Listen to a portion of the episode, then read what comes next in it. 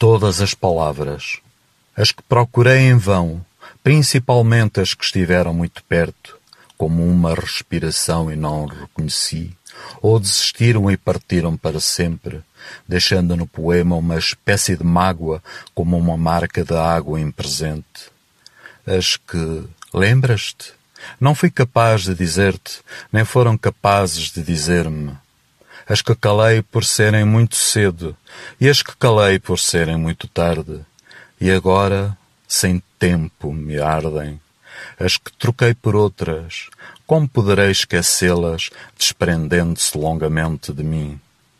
As que perdi, verbos e substantivos de que por um momento foi feito o mundo, e se foram levando o mundo e também aquelas que ficaram por cansaço, por inércia, por acaso, e com quem agora, como velhos amantes sem desejo, desfio memórias, as minhas últimas palavras.